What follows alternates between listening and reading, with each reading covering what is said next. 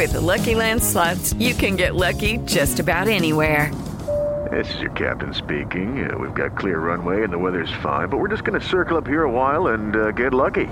No, no, nothing like that. It's just these cash prizes add up quick. So I suggest you sit back, keep your tray table upright, and start getting lucky.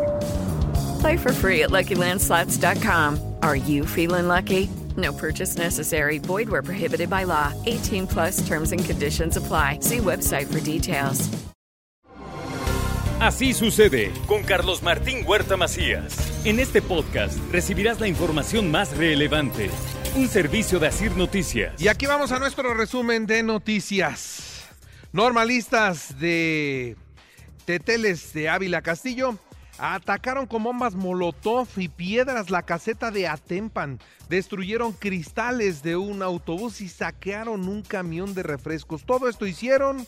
Y bueno, pues ante esta situación, el gobernador del estado, Luis Miguel Barbosa, dice que presentarán las denuncias. No se permitirá que las normalistas cometan estos delitos. Rompieron cámaras, vandalizaron adentro de las cabinas, les echaron bombas Molotov a las, a las, a las cabinas de las casetas muy lamentable que esto ocurra.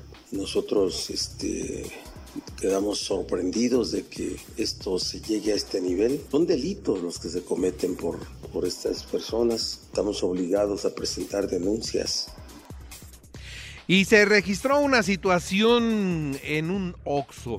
La cajera del Oxxo alertó a la policía con la alerta de robo. La policía llegó de inmediato, sometió a estudiantes de la Benemérita Universidad Autónoma de Puebla, eran dos jóvenes. Los jóvenes dicen que sin hacer nada la policía los atacó, los agredió, los sometió y están detenidos. Y luego los policías dicen, no, los estudiantes nos agredieron con armas blancas, incluso hay una mujer policial lesionada. Bueno, ahora lo que corresponde es que una investigación. Aquí la voz de Consuelo Cruz Galindo, ella es la secretaria de Seguridad Ciudadana de Puebla.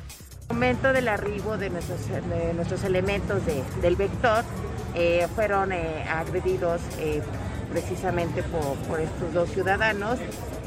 una de mis elementos resultó golpeada y el otro de los elementos este, fue atacado con un, un objeto cortante.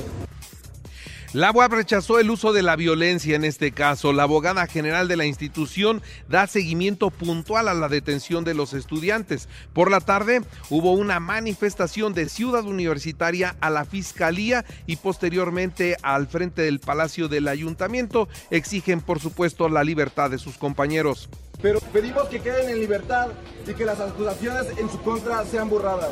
De igual manera, pedimos la destitución de los oficiales que ejercieron violencia en su contra aprovechando su posición y en caso de que se llegue un, de que se lleve un proceso legal hacia nuestros compañeros y que este sea justo y apegándose a todos los lineamientos de la ley. La Secretaría de Seguridad eh, Ciudadana debe suspender a los policías involucrados y actuar eh, pues con justicia luego de la agresión a los estudiantes. Esto es lo que dice Roberto Solís. Pues sin querer o no sin querer, creo que la Secretaría lo primero que debe de hacer es ponerlos a ellos bajo investigación y por lo menos inhabilitarlos y también que la universidad haga lo propio, haga la denuncia para que tenga consecuencia a los policías. Los policías deben de entender que no solamente portar el traje, deben de entender que deben de estar capacitados y que deben de saber cómo proceder con los ciudadanos. El alcalde de Puebla, Eduardo Rivera, pues entregó ya una propuesta al gobierno del estado para continuar con el proceso de expropiación de la cuchilla y algunos locales de la 46. Exigen los vecinos del sur de la ciudad al presidente municipal frenar el despojo de los campos del seminario que deja sin efecto el acuerdo por el que se declara de utilidad pública la superficie de 6.098.3 metros cuadrados del complejo deportivo El Seminario, cuya ubicación es en la colonia Vicente Guerrero del municipio de Puebla y que funcionan desde hace más de cuatro décadas. Y se investiga la intoxicación de jóvenes en el Salón Country de San Manuel Y bueno, se verá también cuánto cobró el ayuntamiento. Ya ve usted que la pelota va de un lado a otro, se la regresan al ayuntamiento diciendo, pues sí, la Secretaría de Salud checa el consumo del alcohol, pero quienes dieron el permiso y cobraron por ese permiso fue el ayuntamiento de Puebla. A, la Secretaría de Salud no se dirige nadie que quiera hacer una fiesta y la Secretaría de Salud cobra un derecho, ¿verdad? Se dirige al ayuntamiento, ahí se paga. Habría que ver cuánto cobró el ayuntamiento por autorizar esa fiesta, ¿verdad que sí? ¿Por qué no nos dicen eso, por ejemplo? Pero que todo sea parte de una investigación. Lo que va a salir ya ni es relevante, porque afortunadamente no hubo ningún caso de salud grave de muchachos. Reconoce el Consejo Coordinador Empresarial a policías, militares, guardias nacionales y servidores públicos que han hecho bien su trabajo. Se les entregaron pues los reconocimientos por parte del sector empresarial de Puebla a la Canadevi, que preside mi amigo Ariosto Boicortúa, y a todos sus, a todo su equipo, a todos sus asociados, por haber donado una casa, que el día de hoy será entregada, incluyendo escrituras y todo lo que conlleva para que ya se la pueda llevar uno de los premiados. En nombre de todo el Consejo Corredor Empresarial de Puebla, les reitero mi reconocimiento. Puebla está en deuda con todos ustedes y como sociedad tenemos la obligación de respetar su profesión y apoyarlos para continuar su gran labor.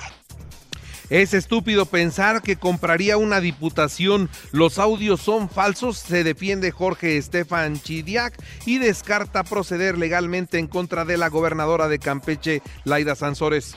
Pues porque es, es realmente absurdo, hasta, estúpida la versión de que alguien pague porque lo bajen de una diputación. Tuve que renunciar por escrito a la Diputación Federal. Lo lamenté mucho, creo que me convino más. Al final eh, costó trabajo esa decisión. E invitaría a quien hizo el espionaje que también, ¿por qué no publica las grabaciones mías hablando con mi presidente de mi partido, donde me niego en su derecho de manifestarse todas las personas que quieran ir a la defensa del INE. Solo cuídense de no ser manipulados por la oposición. Esto es lo que dice Sergio Céspedes Peregrina que la gente que vaya a la marcha vaya convencida y será respetable su forma de pensar, pero que sí estén muy bien informados, que entre todos busquemos documentarnos perfectamente bien de qué es lo que se trata y que no se haga por trascendidos. Yo espero que no, no, a ver, nuestros paisanos ya no se dejan manipular, que lo hagan con mucha certeza y respetable su punto y su forma de pensar, muy respetable su punto de vista. El PRD llama a sumarse a la marcha en defensa de el INE y califican la reforma electoral como un retroceso para la vida democrática. Esto es lo que dijo Carlos Martínez Amador. Por cierto, la marcha del INE será el próximo domingo. Salen de El Gallito en punto de las 11 de la mañana y caminarán hacia el Zócalo de la ciudad de Puebla. Por otra parte, le doy a conocer que inicia el ayuntamiento el programa de mejoramiento de la imagen de viviendas patrimoniales Así que van a pintar las fachadas de las casas del centro histórico. Va a quedar el centro muy bonito. 500 fachadas en todo el centro histórico o un poco más, ¿correcto? Sí. Y esto nos representará una inversión de aproximadamente 5 millones de pesos. Con este programa vamos a transformar los edificios históricos, vamos a seguir sumando esfuerzos con la Asociación Civil Corazón Urbano. El Complejo Cultural Universitario de la Benemérita Universidad Autónoma de Puebla celebra 14 años dedicados a la difusión de las expresiones artísticas.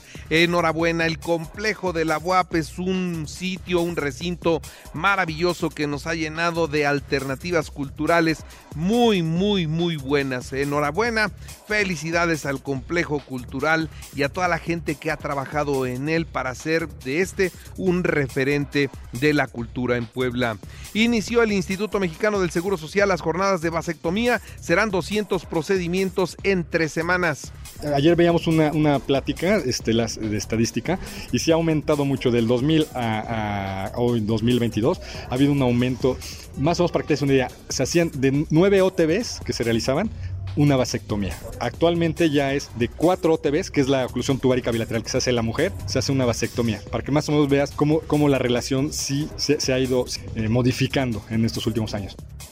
El sistema DIF estatal y el DIF de Atlisco entregarán más de 10 mil apoyos alimentarios a la gente que lo necesita. Y le actualizo los datos COVID, 26 nuevos contagios, no hay muertos, 6 hospitalizados, uno grave. Puebla lleva 28 días sin muertes por esta enfermedad.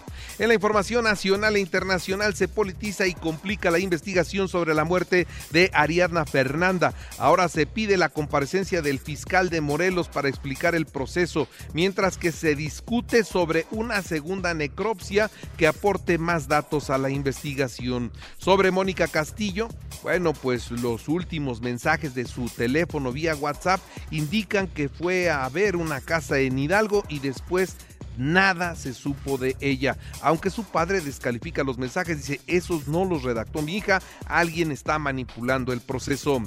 Están destruyendo al país. Esto fue algo que sucedió ayer en un avión de Aeroméxico. Iba el presidente de la República en este avión y una mujer se levantó y frente a frente le dijo, estás destruyendo al país, eres un mentiroso.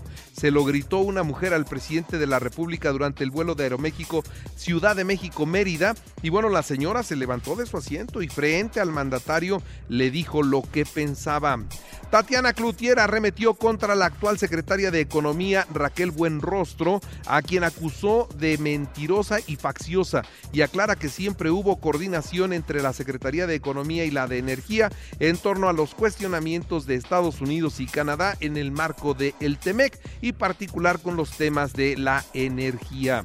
Ante los mensajes y filtraciones de Laida Sansores en contra de Ricardo Monreal, 87 senadores respaldaron al presidente de la Junta de Coordinación Política en el pronunciamiento. Bueno, pues lo firmaron, lo firmaron los diferentes grupos parlamentarios. El mismo Monreal agradeció a todos los firmantes de este documento, mientras que el secretario de Gobernación, Adán Augusto, comentó sobre el tema y dice cada quien asuma las consecuencias de sus actos. Y el Senado prohíbe usar niños para mendigar. Cuidado con esto, ya no pueden hacerlo y hay mucha gente que los utiliza, ¿eh? pequeñitos eh, que se juegan incluso la vida en los cruceros. Bueno, eso ya es ilegal. Desde octubre bajan los precios de las computadoras y las pantallas, así es que para el buen fin, cero descuentos, ¿eh? Cero descuentos en estos que son dos artículos de mucha demanda. Ahí lo que va a haber son opciones de pago. En los deportes, eh, Lewandowski encabeza la lista de convocados de Polonia rumbo a la justa mundialista. Los polacos debutarán ante México el 22 de noviembre.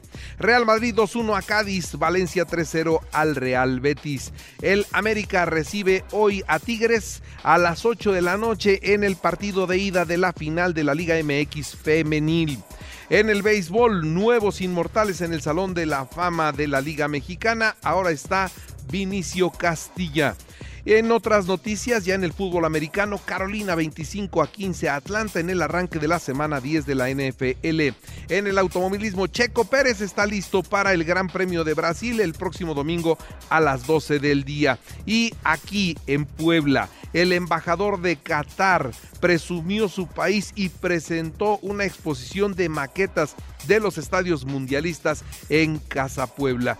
Eso fue un evento que nos muestra pues lo que es capaz de hacer en cuanto a organización este país de cara al mundial.